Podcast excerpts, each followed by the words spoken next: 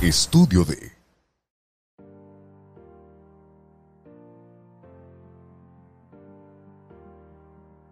Hola, ¿qué tal amigos de Vivir es Urgente? Les doy la bienvenida al episodio número 11. Hoy les traemos un tema súper interesante. Ya me puse nerviosa antes de empezar, pero les presento a la invitada de honor de esta tarde, la licenciada María José Bermúdez. ¿Cómo estás, María José? Muy bien, Diana. Me encanta verte en este contexto. Muy bien, gracias. Gracias a ti por aceptar la invitación, sobre todo por eh, aceptar esta propuesta del tema que ahorita lo vamos a platicar. Eh, ¿Cómo elegir una pareja? La decisión que te puede marcar la vida. ¿Qué te pareció mm. inicialmente el tema? Me llamó la atención, me llamó la atención porque eh, principalmente yo trabajo desde la parte a lo mejor como amor propio, relación con nuestro cuerpo, y me llamó la atención que, que me mencionaras, ¿no? Este tema.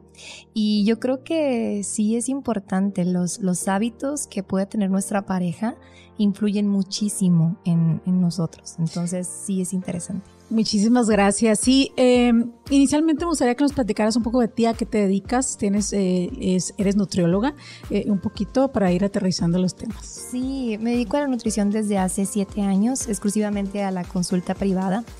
Em, actualmente soy psicóloga en formación y estoy especializada en tratamiento de diabetes, hipertensión, alimentación intuitiva, psicología de la alimentación. Todo un mundo que me ha gustado y que me ha encantado descubrir. Ah, perfecto. Eh, Sabes, mm, el tema, el podcast de Vivir es Urgente va enfocado a negocios, pero esta temporada me, me enfoqué principalmente a todo lo que los temas que nos pueden doler como personas y que finalmente nos impactan en el tema laboral, ¿no? E, específicamente yo trabajo en ventas con vendedores, con empresarios haciendo negocios y practico la profesión de ventas día a día. Entonces, yo he visto que en calle el 80% de los negocios se pierden por un mal manejo de emociones. También algunas estadísticas que, que, por ahí salen de investigaciones dicen que el 80% de nuestra energía muchas veces se, se pierde o se interrumpe algo por una mala decisión al elegir una pareja. Sobre todo cuando hay desenlaces que, que no esperamos, ¿no? Yo creo que nadie empezamos una relación eh, amorosa para terminarla, ¿no? Entonces, cuando termina y de la forma en que termine, ahora sí que es determinante para tu futuro inmediato los siguientes meses, ¿no? Entonces, la, la intención de este podcast de esta tarde es platicar contigo de tu experiencia, de tu vivencia, cómo has visto estos temas en las personas, eh, cómo de, un tema clínico o de hábito se puede cambiar para que contrarrestar un poco los efectos que sí o no, yo creo que como ser humano van a llegar, ¿no? En esta, en esta etapa de elegir una pareja, de si siempre sí, siempre no, de que si ellos tienen la culpa a nosotros, en esa formación o aprendizaje de, de la trascendencia del ser humano creo que es algo importante, ¿no? Sí, totalmente, Diana. Me gusta lo que mencionas al principio de integrar el dolor durante esta temporada. Creo que estamos a veces como seres humanos huyéndole, ¿no? Al dolor. Pero creo que el integrar el dolor y verlo como una realidad en nuestra vida es vital. Entonces, sí, dentro de, de la línea de, de las parejas, eh, lo que yo he notado en, en consulta con mis pacientes es que a veces pueden estar en mucha sintonía para poder hacer cambios de su alimentación, de, de hacer ejercicio juntos, pero luego de repente comienza una hipervigilancia al otro, ¿no? Entonces, por ejemplo, si la otra persona no se levanta a correr, eh, es como, ¿por qué no te estás levantando a correr si habíamos quedado juntos? Sí, pero bueno, ¿de quién es la decisión, no? O sea, ¿quién enroló a quién, no? O ¿quién convenció a quién? Habrá momentos en los que sí podemos fluir con la pareja en muchas metas, pero también hay que entender que somos seres individuales, ¿no? Y que los hábitos primero tienen que venir de una, de una decisión. En mi experiencia personal, así muy, muy íntima, eh, yo, bueno, tú y yo nos conocemos eh, del running. Del running, de la vida del, running, del, trail running. Y la verdad es que era un mundo que yo no conocía y gracias a mi pareja pude conocer ese mundo, ¿no? El monte, las caminatas nocturnas, ajá, las idas al bachoco, que hay clubs específicos relacionados a la naturaleza y para mí fue como un descubrir y lo sigo descubriendo pero entiendo y creo que también eso es algo que necesitamos comprender, que aunque mm, hay cosas que podamos compartir, eh, él a lo mejor hará otras actividades, ¿no? O sea, a lo mejor es un apasionado y va a ir a subir un cerro del Iztaccíhuatl, ¿no? Pero a, lo mejor a mí con el hecho de subir la cima del Bachoco es suficiente. Y, y a la vez creo que eso es bueno, o sea, podemos compartir cosas en pareja, mas no creo que sea bueno exigir, ¿no? Que, que los dos vayamos a listas. Si a lo mejor no es mi, intención o no es mi visión en este momento. Y creo que eso es una de las cosas que a veces puede llegar a ocurrir. y yo creo que, y yo creo de las más frecuentes. Ahorita más adelantito vamos a, compartir también algunos, algunas eh, situaciones en las cuales las parejas que es lo más frecuente que te hace romper, ¿no? En tu caso. Eh, pero antes de llegar a eso, me gustaría que reflexionáramos un poquito acerca de, yo he visto a través de, bueno, en mi generación, que es un poquito más adelante que la tuya, eh, eh, la creencia, la educación o todo lo que nos decían es que teníamos que vivir en pareja, ¿no? Fuera de cualquier enfoque de ninguna naturaleza, eh, así vivimos, ¿no? Te vas a casar, vas a tener hijos, vas a tener una, pareja. A las mujeres más todavía nos dijeron que el hombre era el proveedor, ¿no? Entonces, han pasado los años y ahora los millennials, o creo que hay una generación que le dicen diferente después de ellos, creo que el concepto de pareja o de amor ha cambiado. Muchísimo. la forma en que ellos se comprometen no han cambiado, ¿no? Y yo ya, ya me toca escuchar personas que dicen, yo estoy feliz sola, yo soy feliz así, hago mi vida, me siento plena y se vale sí o no. Pero cómo a pesar de estas generaciones nuevas que ellos ya les ya han visto otra, otro concepto de cómo vivir en pareja, yo siento que naturalmente el ser humano anhela tener una relación. ¿De dónde viene ese anhelo? ¿Crees que es algo natural o todavía seguimos influenciados por las, por las creencias? No, sí, sí, sí es algo natural. De hecho, en nuestro cerebro hay un sistema que es el sistema de recompensas y que es hermoso, ¿no? Recordarlo y, conectarlo, donde ah, cuando se activa el sistema de recompensas, normalmente está en off, ¿no? Como si estuviera como un, una especie de luz, ¿no? On-off. Normalmente nuestro sistema de recompensas está en off, porque imagínate que cualquier cosa que experimentáramos nos diera esa sensación de placer, pues obviamente no, ¿no? Si vemos una mosca y eso me da placer, claro que no. Entonces normalmente está en off, pero tiene ciertos estímulos, eh, Diana, que son naturales. Sí, son estímulos naturales. Y esto es meramente neurológico. Eh, nuestro cerebro acciona con ciertos estímulos como el comer, que es una de mis, de mis especialidades. Exacto, por eso me involucro tanto con este sistema de recompensa. Eh, lo que es el tomar agua, eso es bien interesante, es un estímulo natural. El sexo y la compañía.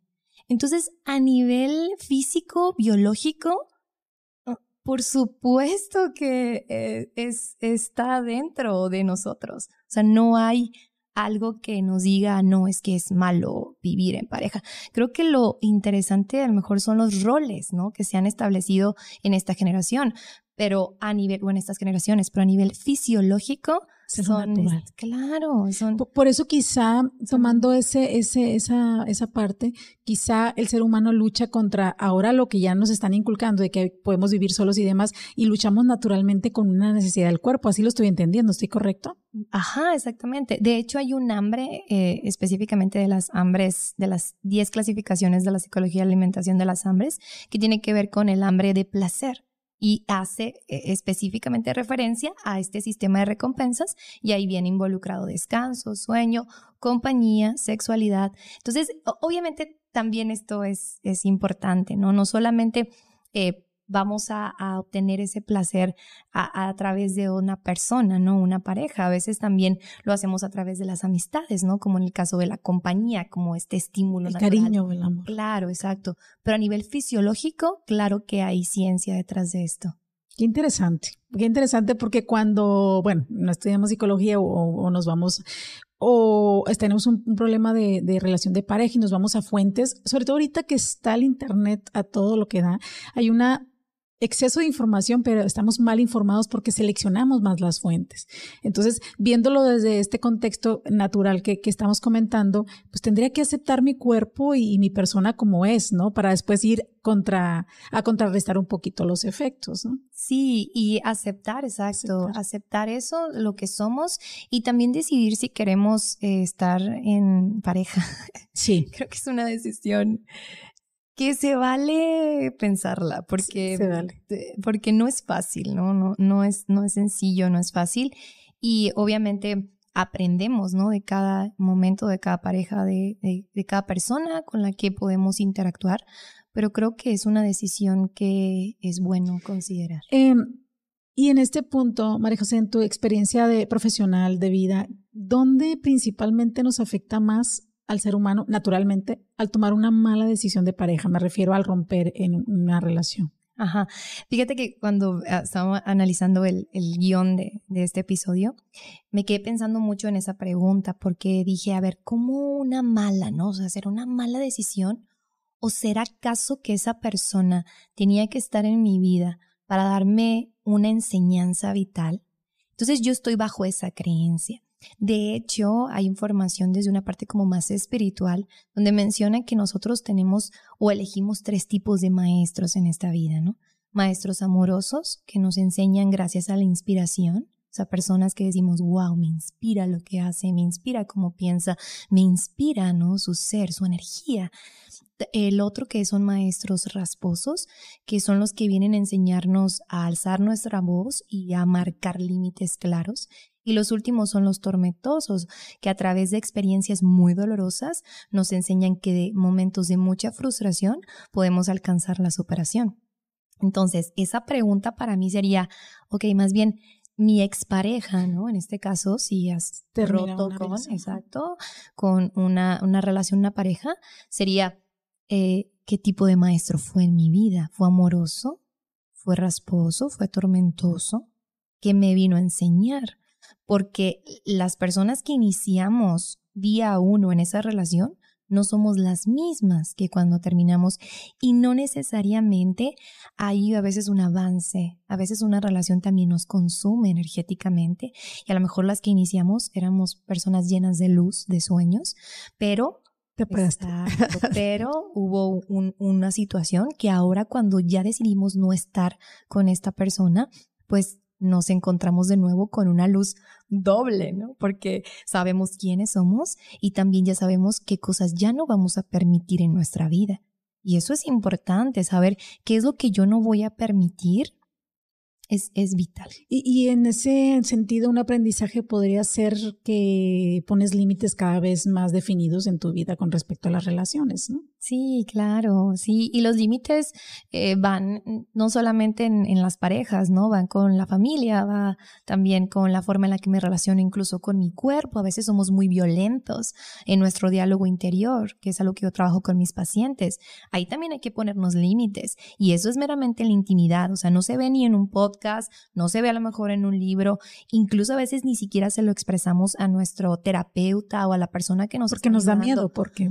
Yo creo que no, no sé exactamente qué esté pasando, pero a lo mejor nos puede dar un poco de vergüenza, ¿no? Decirnos que, ¿sabes qué? Sí, me estoy expresando de esta manera en mi intimidad de, hacia mí misma, pero se nota. ¿Sí? Cuando nosotros tenemos estos diálogos donde no hay límites, donde no hay amor, eso se refleja.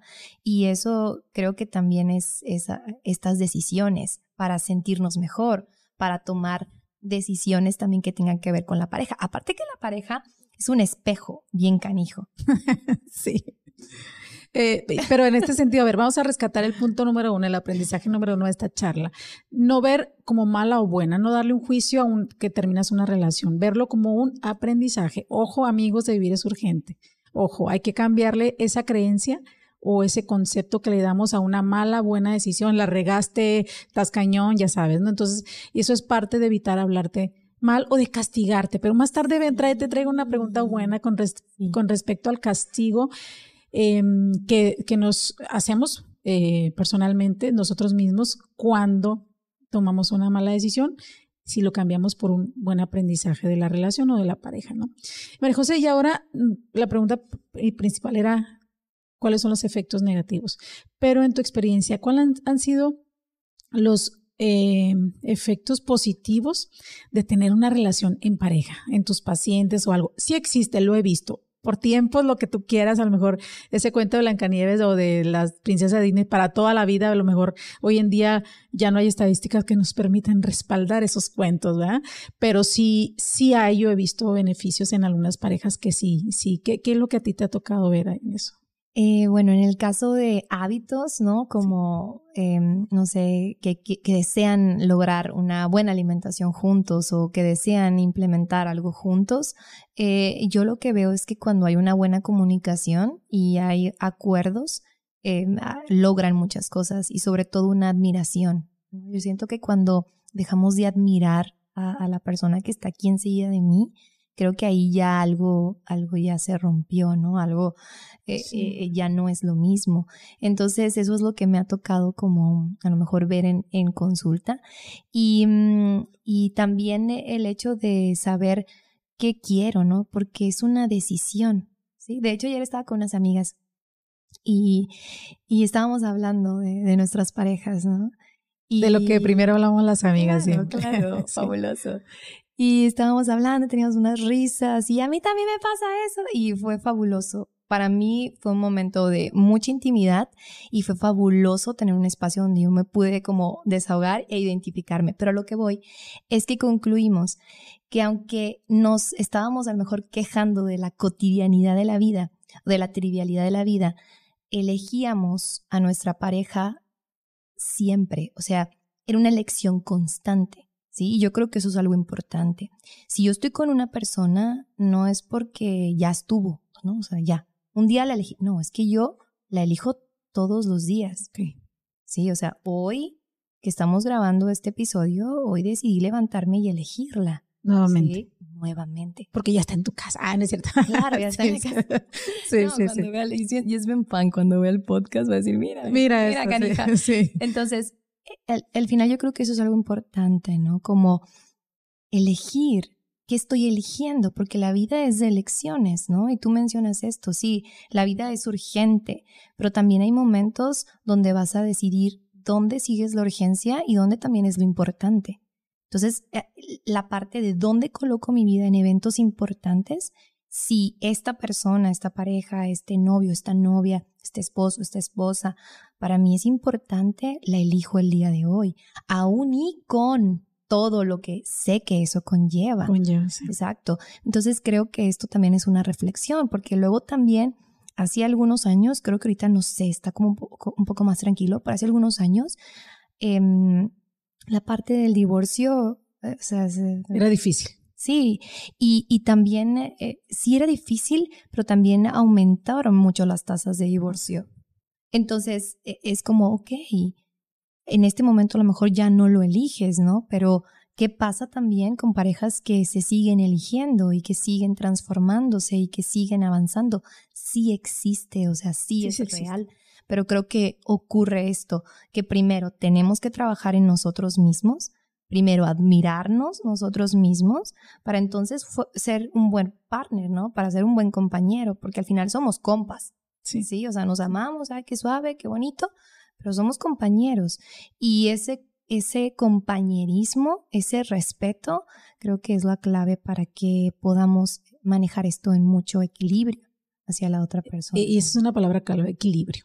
Porque no solo, bueno, primero tienes que estar en equilibrio tú como persona para poder tratar de hacer un equilibrio con, con tu pareja, ¿no? Porque eh, finalmente, si tú estás mal como persona, empieza algo más todavía que he visto que es una de las características también por las cuales las parejas se cansan, es que vas y le echas toda tu vida a la otra persona y la haces responsable de tu bienestar, tanto económico, laboral, familiar. A veces he visto amigos que realmente aman a sus parejas y quieren, pero se cansaron porque sienten una carga porque quizá también así nos, nos, nos dijeron que tenía que ser, ¿no? Entonces ahorita se habla del concepto de esta distorsión que te comento, donde cada quien es responsable de sí mismo, ¿no? Pero ahora ya nos están cambiando hasta lo económico, dicen, ¿no? Pero principalmente lo emocional, las parejas se hacen, eh, no sé cuál es el concepto exacto, pero se, las, se hacen responsable el uno al otro de estar bien. Ah, te voy a hacer feliz y ahí ya es donde empieza una distorsión al respecto, ¿no? Sí, totalmente, totalmente. Como el hecho de te voy a hacer feliz, o sea, como, como yo soy el causante de tu felicidad. Mm, lo podemos decir a veces como en tono romántico, ¿no? O cuando lo decimos de forma de risa, pero ya si lo integramos como una realidad, mm, es cuestionable, porque al final de cuentas somos seres individuales, somos seres independientes, conectamos sí en esa interdependencia, pero la felicidad siempre tiene que venir de nosotros mismos. Se olvida, se olvida, o sea, no esto es así como que, ay, qué suave. No, claro que no. Yo creo que el reto de todo, y eso es algo que también lo menciono a mis pacientes, es no olvidar los clics que hacemos. Porque a lo mejor... Hasta debes anotarlos, yo creo. Claro. y, y, y recordarlos, porque a lo mejor ahorita las personas que escuchen este podcast este, digan, ah, sí es cierto, claro, pero luego de repente, no se apagan aquí la computadora, etcétera, y se les olvida, ¿no? Entonces creo que ese es el reto, siempre estar en constante recordatorio de quién eres, de qué quieres, de qué decisiones estás tomando, de si a esa persona la sigues eligiendo, en dónde vas a eh, enfocarte, ¿no? Porque en lo que te enfocas es lo que creces, es lo que crece si yo me enfoco en todas las cosas que no me gustan de mi pareja, así como si yo me enfoco en todas las cosas que no me gustan de mí, entonces eso va a crecer. Entonces es, un ejercicio, e, este es el mejor ejercicio y el que también olvidamos día con día. Entonces, eh, y sobre todo, María José, es bien interesante lo que comentas porque eh, este no elegir olvidarte de las cosas, eh, yo soy mucho de escribir porque se me olvida he visto parejas que viven por vivir, de que dicen, no, pues ahí está la tóxica, el tóxico, que ahora es muy de moda eso de no sé qué tantos contextos le dan al tóxico, tóxica, porque a veces ni hacen nada y son tóxicos porque están en casa, pero no disfrutan ya la vida en pareja. No, disfrutan, están viviendo una vida rutinaria porque tienen hijos. Y, el nombre que me, que, me, que me agradó para este podcast, este episodio, perdón, es exactamente ese. ¿Cómo elegir una pareja? Porque definitivamente es una decisión que te va a cambiar la vida, más si hay hijos de por medio. Sí, o sea, más si hay hijos de por medio. No es lo mismo jamás tener una pareja, un, ¿cómo era? Maestro de vida, dijiste, ¿no? O sea, un maestro de vida. Vamos a llamarle maestro. Eh, un maestro, pero en, a lo mejor en esa enseñanza tuviste dos hijos o tres hijos, ¿no? O sea, he tenido historias, gente que he visto ha tenido dos, tres matrimonios, económicamente no lo, uno puede eh, fluir correctamente. Y sí son decisiones importantes en la vida. sí. Todo lo que me mencionas, yo creo que forma parte de un sistema de creencias. O sea, todos tenemos como estas redes de sistemas de creencias de, ok, bueno, creo que si hay hijos, entonces es más difícil. Es un sistema de creencias. Eh, claro que eh, es más responsabilidades, más no sé si sea más difícil. ¿Te fijas mi lenguaje? Sí, claro. O sea, hay, más responsabilidades, hay más cosas que tienes que prestar atención, que organizar, más porque tiene que ser difícil. Es un sistema de creencias, porque a lo mejor a la vecina, a la chutanita, cuando tú eras niña escuchaste. ¿Sí me explico? Porque, sí, sí. Y principalmente quizá porque te, esfuerzas más allá de ti mismo, ¿no? para poder sobrellevar, ¿no? Y hablo de, eh, me ha tocado, yo tengo dos hijos, eh, eh, elegí ahora, sé que es una elección, ya no es ser mamá y papá, entonces, cuando tú lo ves de esa forma, eh, por eso quizás me salió lo difícil. ¿no? Ah, ok, muy bien. Muy bien, entonces de ahí sería una gran oportunidad para decirlo, ok, es, es, a lo mejor algo que más organizar, más es sencillo para mí, porque si lo haces así, entonces lo único que estás haciendo es alimentar tu sistema de creencias que yo siento que ya no va contigo, o sea, la Diana de hace dos años, la Diana de hace tres años, la Diana de cuando nos conocimos, no es la misma Diana que está ahorita en este podcast. Y eso es hermoso, porque entendemos que estamos en evolución, que estamos en crecimiento. Entonces, si tú sigues alimentando ese sistema de creencias, entonces el sistema de creencias dice, muy bien, Sigo difícil será. difícil será, exactamente. Entonces, difícil será volverse a enamorar, ¿no? Difícil. O volver a elegir una pareja. Ajá, que tenga miedo, es más, que tenga miedo la Diana. Sí, sí. Y, y no, no es el punto, ¿no? Pero es un trabajo constante donde nosotros elegimos si seguimos alimentando estas creencias que son, siento yo, como en una energía que no nos eh, ayuda a avanzar. Sí, sí, perfecto. María José, ¿y tienes alguna experiencia eh, profesional donde trabajando en terapia las personas pueden sobrellevar esta vida en pareja? Eh, fíjate, bueno, dentro de la, de la línea, ¿no? De la consulta a lo mejor de, de, nutrición y, y, de lo que hago en estos, en estos momentos, lo que yo he notado es que cuando alguno de los dos toma la decisión de comenzar con buenos hábitos y con trabajar en la comunicación, etcétera, em, la otra persona puede no estar muy convencida, sigue, pero curiosamente, a veces el que no quiere eh, continúa porque es como que va más abierto a, a trabajar sin, sin fijarse si la otra persona sigue avanzando o no. Qué curioso. Y, y, a veces la persona que invita, no digo que sea una constante, pero a veces la persona que invita es, es, es así como que, a ver, para que él se ponga las pilas y yo me olvido de mí. Y, ajá. Me han contado de esas sesiones de terapia en pareja, donde sí, el que, el que tiene la iniciativa va para echarle la, o que regañen al otro. Claro. O sea, sí, sí, sí lo he, me han contado de esto. Eh, a veces funciona, a veces no, porque yo creo que ya tiene que mucho que ver la disponibilidad, mucho del corazón de la persona para poder disposición se le llama, ¿no? Disposición para poder avanzar y, y pues juntos llevar, ¿no? Pero siempre de la mano de un experto, ¿no? Este sí, totalmente. Siempre es importante. De hecho, hay especialistas totalmente dentro de la terapia de pareja familiar. Entonces, siempre la invitación es que asistan con un profesional. Y hay que recordar también que mm, estamos en esta realidad para transformarnos, ¿ok? Eso es algo que Mm, no hay que olvidar. O sea, la persona con la que estuvimos a lo mejor hace 15 años, hace 10 años, pues no somos los mismos. Entonces, bajo esa línea aceptamos también que cada quien tiene su proceso. Lo olvidamos, vuelvo a lo mismo, pero cuando recordamos que cada quien tiene su proceso, que cada quien está en esta búsqueda de su propósito de vida, de, de lo que quiere a lo mejor dejar en este, en este planeta, esta huellita, entonces entendemos que qué es lo que a mí me interesa, ¿no? De, de, mi pareja, qué me da a mí mi pareja, qué es lo que yo recibo de mi pareja, porque al final eso también es, es importante, ¿no? Que recibo y que doy a mi pareja. Si no, si no estoy dispuesta a eso, entonces porque sigo viviendo en la monotonía, ¿no? Sí, sí, sí, es, es, es muy curioso porque mm, he, visto mucha gente apagada en las relaciones y, a veces es de años, de años, y es lo mismo, se, esa, esa falta de luz o esa falta de energía o eh, de, la, de la forma que podamos eh, referirnos a esto, hacen que en lo profesional no avances, ¿no? En una actividad como ventas donde se ocupa tanta energía, te expones a tantas situaciones, eh, el vendedor que no tiene energía no tiene resultados no solamente aplica en las ventas, pero pongo el ejemplo de esto porque ahora sí que andamos como en la selva, ¿no? Y defiéndete porque si no, se te va la venta. Eh, y yo he visto muchos vendedores, recuerdo mucho la, la, la, el ejemplo de un, de un muchacho que yo tenía en, en, almacén, creo, era. Eh, yo lo contraté porque regularmente las empresas buscamos gente estable en equilibrio, ¿no? O sea, eso es lo que a mí me enseñaron en las empresas y pues yo así me, me así contrataba a las, a las personas, ¿no? No es discriminación, nada, pero buscan gente estable, ¿no? Pues bueno, tú trabajas ahí, tú haces caso, ¿no? Entonces, este muchacho tenía su esposa, su, su hija y todo. Muy bien, súper. O sea, llegaba temprano, no, una, un excelente colaborador. Y de repente empezó a tener eh, faltas, llegaba tarde.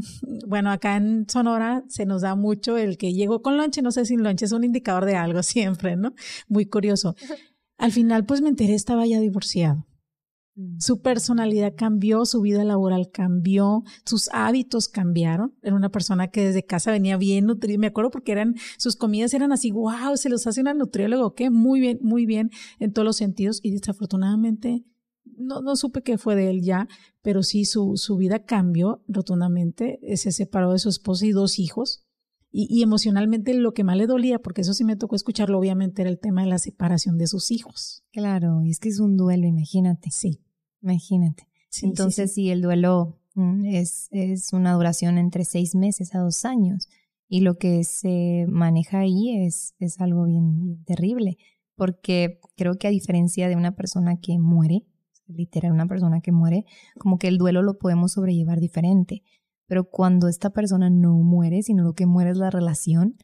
Y, y, hay muchas cosas que nos preguntamos, nos cuestionamos y decimos que, bueno, que hice mal, que hice bien, eh, cuando trabajamos en esto, ¿no? En, en, ser mejores. Pero es un duelo, obviamente él estaba así porque tenía que organizar su vida. Que de hecho es interesante el tema de crisis. Mm, cada vez que escuchamos el, el, la palabra crisis, a veces nos puede como asustar, pero siempre estamos sobrellevando crisis y la crisis significa una desorganización y hay diferentes clasificaciones, crisis que son por etapas, es decir, si yo estoy en la adolescencia es una crisis, ¿no? Y si me caso es otra crisis por mis etapas.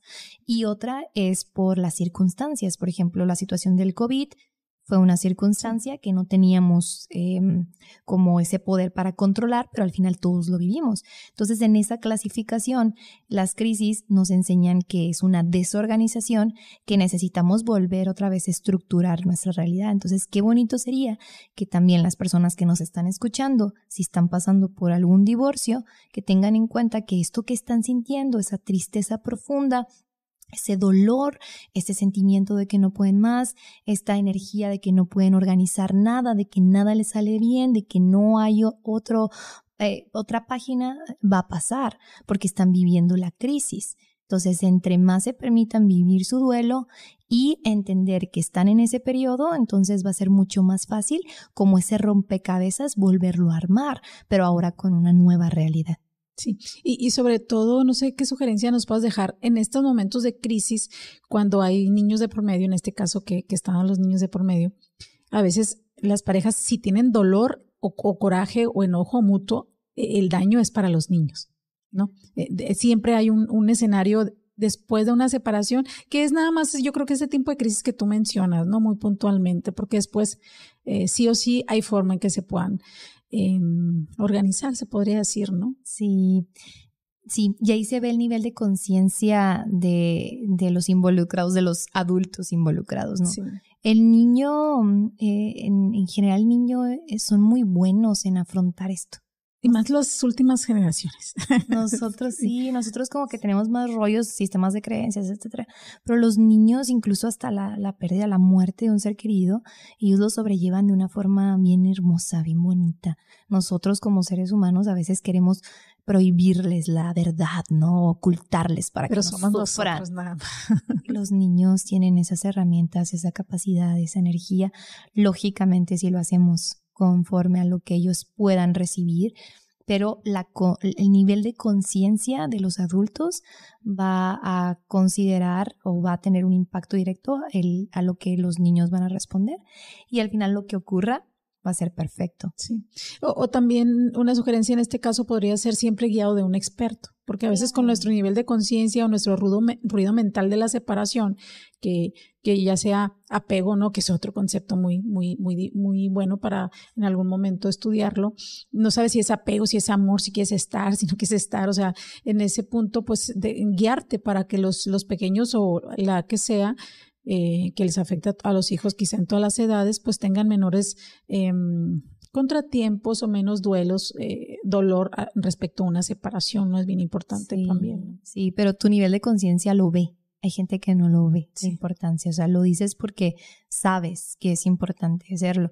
Pero a las personas que a lo mejor nunca han ido a terapia, ¿no? O que no quieren porque no le ven como esa importancia, pues ahí también hay que... Se hacen mucho daño a los hijos cuando, cuando no tienes una guía y lo haces como tú crees saberlo, lo aprendiste, o te metes al YouTube y, las... Eso es un rollo de ahorita, toda la información que hay en redes. Es muy bueno por toda la información que tenemos al alcance, pero también si no sabes seleccionarla, eh, hacemos cosas que, que no son las más adecuadas, yo creo, ¿no? María José, tres cosas o tres motivos por los cuales eh, terminan mayormente las parejas. ¿Cuál, es, ¿Cuál sería el primero? ¿Cuáles creo? Porque todo es desde mi, desde mi creencia, sí, ¿no? Sí, sí, claro. Em, eh, yo creo que tiene que ver con la parte de la comunicación, posiblemente. El hecho de no respetarse, eso creo que es vital. Y cuando se pierde la admiración por uno mismo, por si yo pierdo la admiración por mí misma, entonces siento que esa energía también se puede compartir y, y hay que recordar que primero somos nosotros primero es trabajar en nosotros mismos para poder seguir en esa armonía. Entonces creo que por ahí va, para mí, para mí pensar. Sí, sí, sí. eh, em, cuando te juntas con amigas o amigos o lo que sea, ¿no? Siempre eh, dicen que la principal, y, yo digo desde su conciencia también, ¿no? Como desde su experiencia, es que una relación te es infiel, ¿no? Que es otro concepto en las parejas, fidelidad e infidelidad, que ahora las em, el concepto de pareja ahora se ha distorsionado que ahí es, a veces hay un concepto de que no nada más para sexo no o, otras cosas. Pero bueno ya cada quien lo define no cada quien lo define. El punto es eh, importantísimo esto que nos comentas la comunicación la admiración mutua que viene otra vez del autoconocimiento o simplemente el trabajar en ti mismo para poder ir con la con la pareja no y desarrollarte como como pareja Sí, totalmente, totalmente.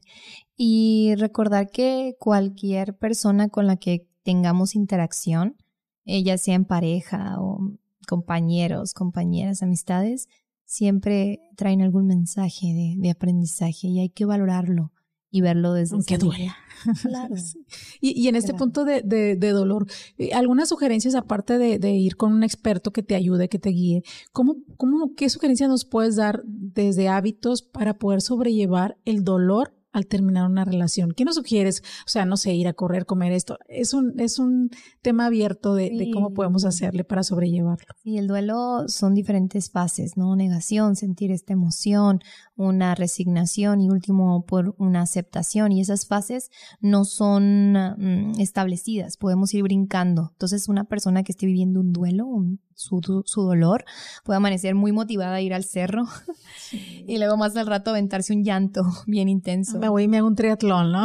Exacto. Sí, sí. Y es normal. Entonces creo que lo que pudiera decirles es que si están experimentando este dolor, este sufrimiento, decirles que esto es temporal, que se acompañen amorosamente en el llanto, que se acompañen amorosamente en, en el no querer bañarse, no lo sé, que se acompañen amorosamente en querer estar dormidos todo el día, que se acompañen amorosamente, porque a medida que obviamente lo trabajen también con un profesional, van a notar que siguen con vida. Eso es algo bien interesante, porque a veces sentimos que el dolor nos quita la vida, ¿no? O sentimos que algo en el pecho nos, nos, nos roba ese respiro. Se nos va el aire. Exacto. Entonces, cuando entendemos que seguimos con vida y que a lo mejor hoy ya amaneciste mejor y que puedes a lo mejor hoy prepararte uno de tus autocuidados, prepararte un desayunito rico, entonces vas a ir formando de nuevo ese rompecabezas. Pero lo principal es no evitar. Es mejor que sientas el dolor en los tiempos para que luego no acumulemos duelos o congelemos duelos donde no van. O sobre todo eso de congelar duelos también puede ser porque muchas personas terminan una relación y luego vuelven a, a, a, unirse y luego vuelven a terminar. O sea, ya la relación a lo mejor ya está decidida por ambos, pero el apego o, o ese dolor te hace a veces, eh, podría ser confundirte. Uh -huh. Y luego vuelves, y luego terminas y luego vuelves, ¿no? Porque la, como la amiga que ya no nos dice nada porque terminó y volvió, ya dijo que no iba a volver, otra vez volvió. Yo he preguntado a una, eh, a una amiga, oye, ¿qué pasa con esto? Es que siento dolor. Entonces el dolor lo confunde y vuelve. Pero al final pasan los días o los meses y la relación sigue igual. Quizá por una falta de compromiso o porque ya habían decidido que hasta ahí, ¿no? Mm. Pero el dolor hace que vuelva. Y sabes que se dañan más. Claro.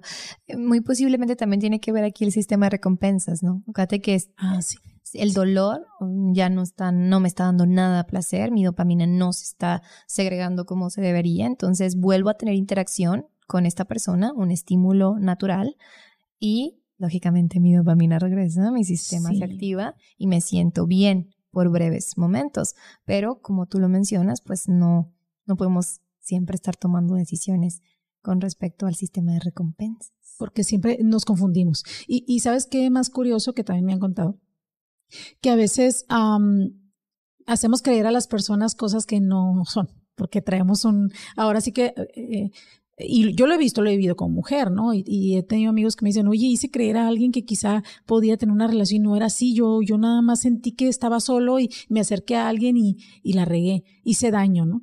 Porque esa persona sabía que no quería algo más que quizá una compañía y a veces nos confundimos y es bien importante, eh, y lo mencionaste al principio, cuándo elegir una pareja y cuando nada más, ¿sabes qué? Pues quería una compañía, ¿no? Quería salir, pero me confundí, confundí a la otra persona y realmente no puedo avanzar y ahí hice daño.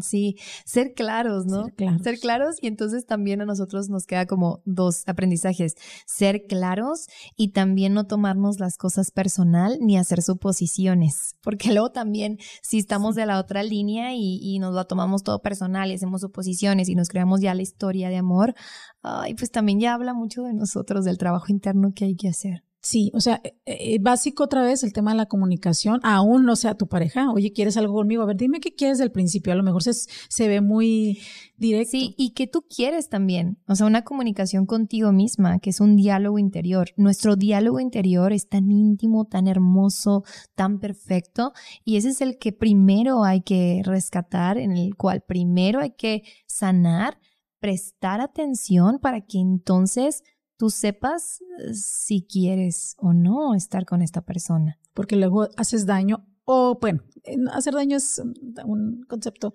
o una expresión. Eh, das a entender cosas que no querías, que no estabas segura, ¿no? O sea, que querías. Y, y sí es bien básico, yo creo, definir desde el principio qué, hasta dónde. Y si estamos del otro lado, no asumir. Y ya te llegó el príncipe claro, Y todos comunicamos, siempre estamos comunicando. Entonces, cuando, aunque doy a entender algo que no era, pues también ahí estoy comunicando mi, inseguridad y mi, y mi capacidad de no saber qué es lo que quiero, ¿no? Al final siempre estoy comunicando algo. María José, y en tu experiencia, los vacíos, ¿qué, ¿qué, son los vacíos? Hablando de una relación, o bueno, no de una relación, como ser humano. Em, yo he escuchado también mucho y, y, en lo personal, con tanta información que hoy en día ah, existe y que no, que no tratamos, no alcanzamos muchas veces a digerir o a discernir eh, hablo de, ay, es que tengo un vacío, es que yo creo que necesito pareja porque siento un vacío, ¿no? Entonces, eh, esa, esa parte, es que los vacíos se llenan de esta forma, ¿no? Yo, yo veo también a veces en redes cuando me duele algo y empiezo a él, ya sabes, ¿no? Y, y, ves y nos confundimos. ¿Qué es realmente, qué son realmente los vacíos? Porque como persona yo te puedo decir, ay, ahorita no me siento cómoda, siento un vacío, pero ya le diste un concepto a, tienes algo y hay que llenarlo con algo. Sí, yo creo que son necesidades que no son atendidas. Entonces, e, ese vacío sí se siente, ¿no? Yo creo que todos lo hemos sentido en algún momento. Y esas necesidades que no son atendidas mmm, tienen, si no las, si no les prestamos atención, crecen. Es como, como esa energía, ¿no? De a lo mejor era algo que necesitabas, no sé, descanso o estar tranquila o tomarte un fin de semana para ti, pero como no le prestas atención porque la vida es urgente, urgente vivirla. porque hay, que, hay que estar bien activos, pues a lo mejor y, y, y, y, eso, eso lleva ¿no? a, otro, a otro canal y va creciendo. Entonces, más bien la pregunta sería, ¿qué necesidades no me he escuchado, ¿no? No me he prestado atención. ¿Realmente sé qué es lo que necesito? ¿Sé lo que no necesito? Siempre estoy en la línea de que necesito algo, porque eso también es otro tema, o, o, realmente podré conectarme con vivir en satisfacción, en plenitud, porque eso todos lo queremos. Qué ¿Y es posible eso, María José? Sí. Sí, es posible. Sí. Eh, es posible desde, desde mm, el autocuidado, o sea, volvemos a lo mismo, ¿no? Yo creo que el cuidado es lo más importante porque yo conozco gente que no tiene pareja y es súper feliz y yo me he preguntado cómo le hacen. ¿No? Eh, alguna vez, y, hoy, eh, hace unas semanas, me dice un amigo, yo ya decidí que no voy a tener parejas. ¿no? Hablo de una pareja formal, vivir en casa, compartir, solamente voy a tener parejas sexuales. Entonces, para personas de mi generación, ¿qué? ¿No? ¿Qué, hay, ¿Qué has visto de esto desde tu, desde tu vivencia, tu experiencia, de este concepto que hoy en día es muy dado? No sé si es un tema exactamente de que las personas estamos tan dolidas de nuestro corazón, que dicen, no, ya no quiero que me duela mi corazón. Pero bueno, el, sexo, como bien lo dijiste, es una... Estimulante. Es un estimulante que el ser humano necesita. o, bueno, es parte de la naturaleza que, que ya mencionaste. Creo que venía en el de recompensas, plan de recompensas, algo así. Sí, sistema de recompensas. Sí, bien, sistema de recompensas viene ahí. Entonces me dice, oye, le digo, pero no hay algún punto donde hagas daño a la otra persona. No, es que aclaramos que nada más es para esto, para esto, no nos hablamos. Y, y me dio toda la, como el, toda, toda la fórmula para llevar una relación de, de sexual solamente y no pasa absolutamente nada, todos están bien y, y, así podemos seguir la vida. ¿Qué has visto? ¿Qué nos puedes compartir acerca de, de esta de estos conceptos o, situaciones que se dan a veces en el día a día. Sí, yo creo que pues es una decisión muy, muy personal. Sinceramente, ahorita estamos en un mundo donde cada quien está tomando sus decisiones también en, en ese tema. Y, y, sí, ¿no? Hay personas que pueden hacer eso, que pueden dividir muy bien la parte física y la parte emocional, ¿no? Mm, sí, sí es posible, realmente pero creo que aquí el punto es, bueno, ¿qué es lo que tú quieres, no? O sea, ¿qué es lo que tú quieres realmente hacer? Porque si lo dudas, o sea, tú me lo pongas, me lo pones así como en un panorama de, y entonces había esto, ¿no? por mis creencias. Claro. volvemos a, lo mismo, volvemos a lo mismo, por las creencias. Exacto. Sí, Exacto. Pero si a lo mejor estuviéramos en una charla donde, o en, con personas que a lo mejor pues todos hacen eso, no sería un tema, ¿no? No sería como que, ay, fíjate que, no, realmente sería como, oh, sí, es que no, nadie tiene parejas, ¿no? Simplemente hay contacto sexual. Está, está random esto, pero al final es el sistema de creencias, ¿no? Que nos, que nos maneja. Aquí el punto es respetar, respetar y también saber qué cosas vamos a compartir y qué cosas no vamos a compartir, ¿no? Porque no todo lo que hagamos también a veces tenemos que compartirlo con las otras personas, porque eso también puede tener como consecuencia el hecho de levantar esta energía de tabú o, de esto, ¿no? Sino que a lo mejor decir, bueno, esta es mi intimidad y, creo que yo me siento emocionalmente estable como para solamente elegir esta parte sexual, pero es una decisión muy, muy personal. Y, lo más padre que él sí lo maneja muy bien es la parte emocional. No sé si porque es hombre, no, nunca he platicado con una mujer eh, que habla eso, pero sí es... Es lo que tú ves, ¿no? Sí. O sea, es lo que tú percibes. Lo que yo ah, eso es bien interesante, claro, la percepción es lo que tú percibes de que él lo maneja muy bien. A mí el cuestionamiento sería, mm, bueno, no, sé, no, a lo mejor ya se conocen desde hace bastante tiempo, pero sería, ok, bueno, ¿cuál es el objetivo, no? De compartir este tipo de cosas íntimas. ¿Para qué? ¿Para qué? Ajá, y como decirlo, yo lo manejo muy bien, mm, a lo mejor hay un poquito de ego, de ego, ¿no? Ahí. Sí, sí, Y hay que, hay que conocer eso. Pero bueno, es, es sistema pero, de creencias. Pero bien interesante este, ver, ver cómo, porque mm, a veces cuando te relacionas eh, con, con, así como tú dices, ¿no? Estás con un grupo de amigas, a lo mejor esas amigas no tienen ciertos hábitos, tú tampoco los tienes, ¿no? Sí. Y tampoco ciertas formas de pensar y tú tampoco las tienes. Eh, pero eh, si estás reuniéndote con muchas amigas, muy frecuentemente con ciertas creencias que tú no tenías, pero el, contacto con esas personas, poco a poco el ser humano va como que adaptando y ya lo empieza a ver normal, lo que sea y respetando siempre eh, los puntos de vista de las personas. Te expandes. expandes, exacto. Te expandes. O sea, si tú y yo estuviéramos ahorita grabando en otro lugar, a lo mejor, no sé, en Europa, ¿no? nos expandimos por nuestras experiencias. Entonces, dentro de lo que conocemos, no porque lo conozcamos, todo eso lo vamos a adoptar, ¿no? pero al momento de conocer y, permitir esa expansión, ese crecimiento, el saber que hay formas, colores, sabores, opiniones, eso llena la vida. Eso, bueno, a mi punto particular de vista, a mí me encanta el hecho de conocer que hay más, ¿no? Más que esta, esto que estoy viendo. Y eso te llena, llena eh, todo, nuestra personalidad, nos ayuda. Y ahí podemos tomar la decisión de decir, ah, mira, me gusta esto que estoy aprendiendo, lo adapto, o habrá cosas que ya estuve, esto está muy extraño. Que me pican, me, Ajá, esto no, esto no es para mí. Y está bien, ¿no? Pero el punto es estar abiertos a expandirnos. Y, y, este, analizar y saber qué te checa y qué no te checa, o qué te choca. Ajá. ¿Qué, te checa y qué te choca. ¿Qué eliges implementar? Porque lo que te choca, siempre lo que te haga un ruido es primeramente porque hay una situación emocional. Sí, claro. Entonces, Como el tema de hoy que desde que lo empecé a, escribir, te dije, ya me dolió y no hemos empezado, ¿no? O sea, es, es, algo eh, bien padre como ser humano explorarnos en ese. ¿Cómo vas con tu duelo? Sí. ¿Cómo, vas tú con tu duelo? No, pues aquí apenas vamos en la sesión, que ya estamos a, a punto de, de, empezar a hacer el cierre, pero es bien interesante sobre todo escuchar personas que lo ven desde otro punto de vista, porque nosotros nada más tenemos lo que nosotros pensamos, ¿no? Entonces ya empiezas a explorar, expandir, dijiste, ¿no? Y es, bien interesante. María José, para ir cerrando el programa, ¿verdad? Danos tres sugerencias por las, con las cuales podemos empezar a elegir una pareja. Oh my gosh, qué, qué responsabilidad. No, no. no, me, me, imagino yo a mi esposo así, a ver. A ver, quiero que me diga. qué rápido se, me ha ido, se me ha ido este, este episodio. Em, ay, pues, ¿qué te puedo decir yo? O sea, desde mi, desde mi punto de, de vista. Podríamos empezar, eh, disculpa, puedes empezar con el autoconocimiento. Sí, siento que tiene que ver mucho, o sea, yo María José, ¿no? No, no te lo digo desde la parte de, de una terapeuta o de una nutrióloga, sino te lo digo como desde mi esencia. Yo siento que puedo darte, a lo mejor, a mi criterio, muchos puntos de vista de decir, ah, estos son los requisitos para... Pero al final siento que es algo, y no sé si de autoconocimiento, sino que es algo que se siente, ¿sabes? Como un termómetro interno. Yo, yo creo que, ajá, yo creo que cuando uno conecta con alguien, incluso todos los que estamos aquí estamos conectando. Es algo que se siente, no se puede explicar. Bueno, en mi caso, yo recuerdo que no, no fue algo que pudiera explicar, más lo siento, ¿sí? O sea, lo, siento, lo, lo, sentí en su momento, me permití vivirlo en su momento y después estructuré si realmente quería que esto se siguiera manteniendo en mi vida o no.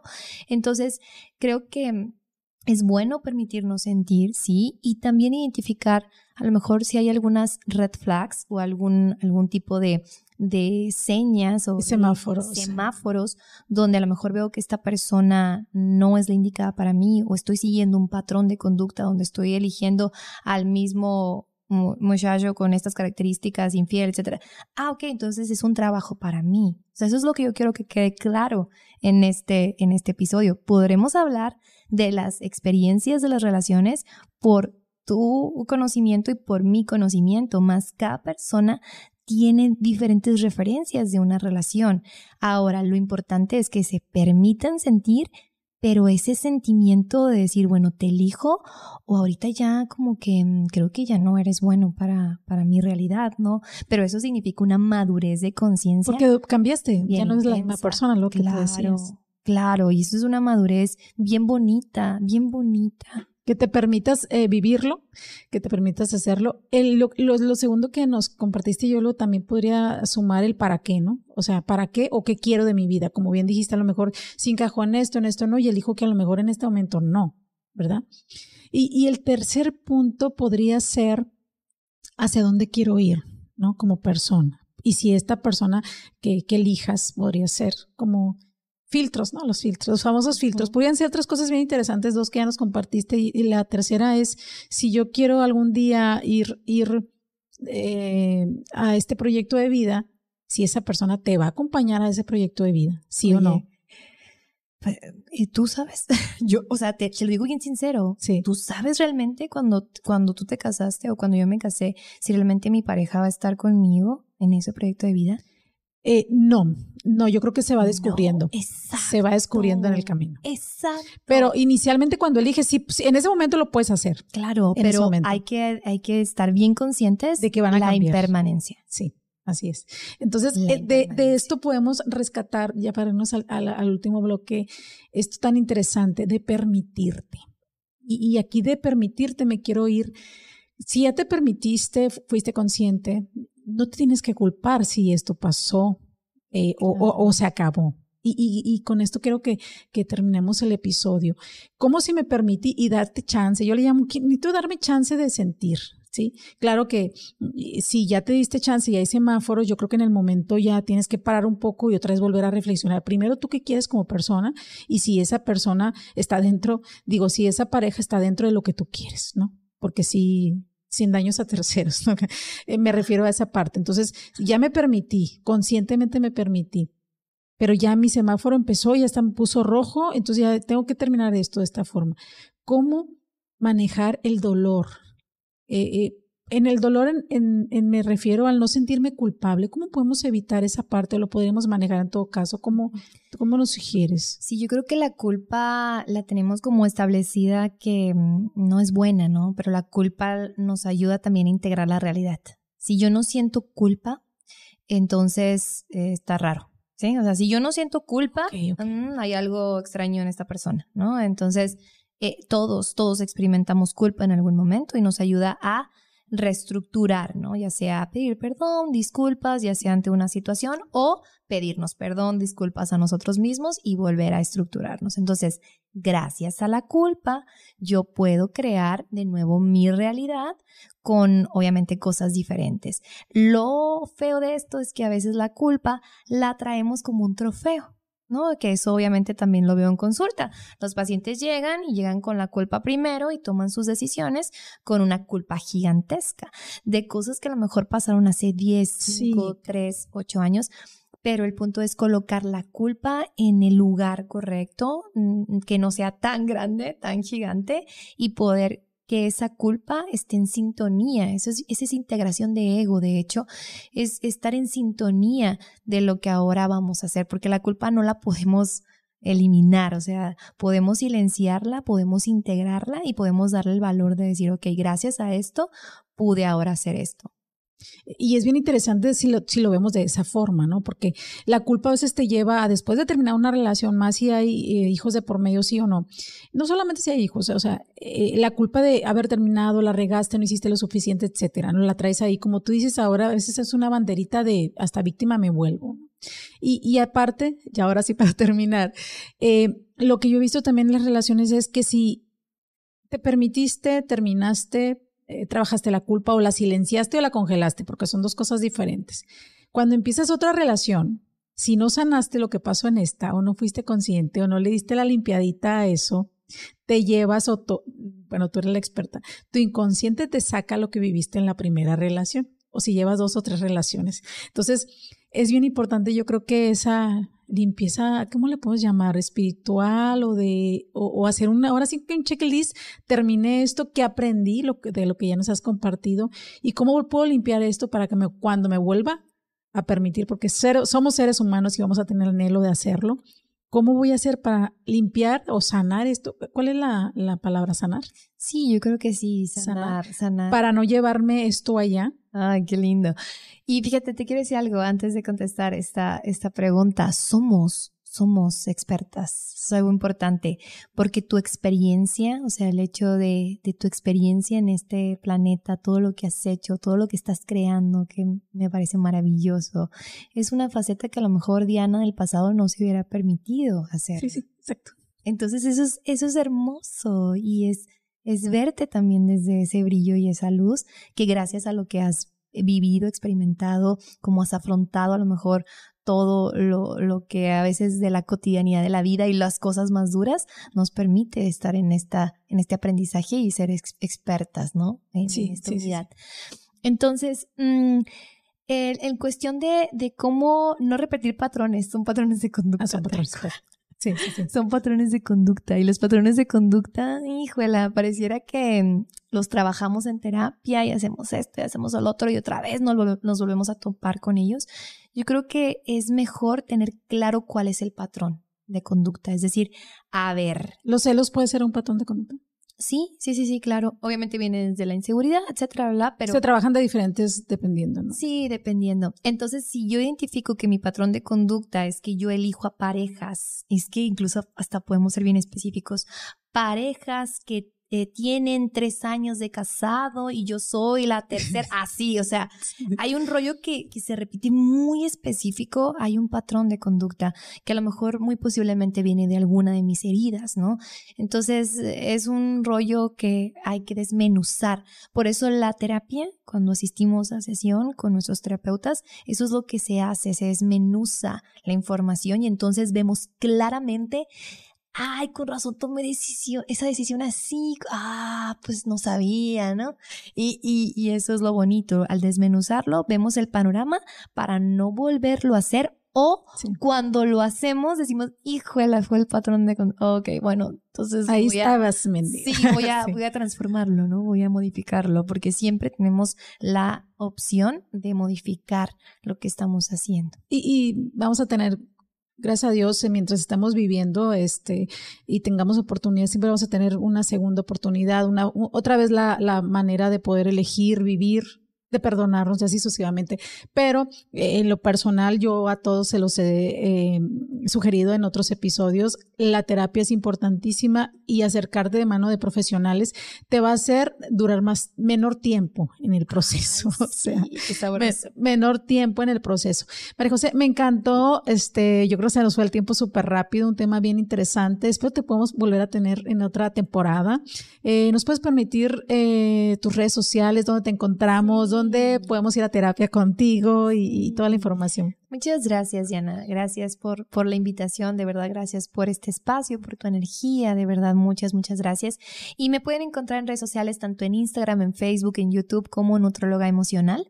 De hecho, estoy a punto de iniciar este nuevo mm, programa de nutrición emocional, donde creamos un círculo de mujeres y en ese círculo de mujeres de aprobación, de intimidad, de amor, trabajamos con esta parte de diálogo interior, eh, aceptación con nuestro cuerpo, eh, trabajar con, con la parte también de a lo mejor que, que mm, red flags no, no están muy bien en nuestras decisiones y eso nos permite también tener este, este círculo porque creo que las mujeres hemos sido silenciadas por muchos años y no hemos tenido esos espacios donde podemos ser nosotras mismas, donde podemos sentir esa confianza y sanar, porque al final todos estamos en este proceso de sanación, siempre estamos en este proceso de crecimiento, como sea que lo queramos ver, y cuando lo hacemos juntas, a veces una participante le da una palabra de ánimo, de apoyo a otra participante, y eso era lo que necesitaba esa participante en ese momento, y eso es hermoso. Entonces los invito también a que revisen las redes de Nutrólogo Emocional para que puedan acceder al curso. Muy bien. ¿Este es parte de tu podcast o el, podcast donde lo podemos encontrar? También en, en Otro Emocional ah, está la segunda temporada. También lo pueden encontrar en Spotify. Muy bien. En las plataformas. Perfectísimo. Muchas gracias. Y amigos de Vida Urgente, un tema muy interesante que sin duda hay que analizarlo. Si están casados, busquen terapia para poder permanecer. El, como ya escuchamos, el anhelo del ser humano siempre va a ser vivir en pareja porque naturalmente estamos así diseñados. Y pues permítanse, ¿no? Permítanse avanzar y permítanse aceptarse y aceptar a la pareja que ya tienen y pensar qué pareja quieren en adelante. Sí. Muchísimas gracias. Eh, nos vemos en, la siguiente, en el siguiente episodio número 12 ya. Muchas gracias. Hasta luego.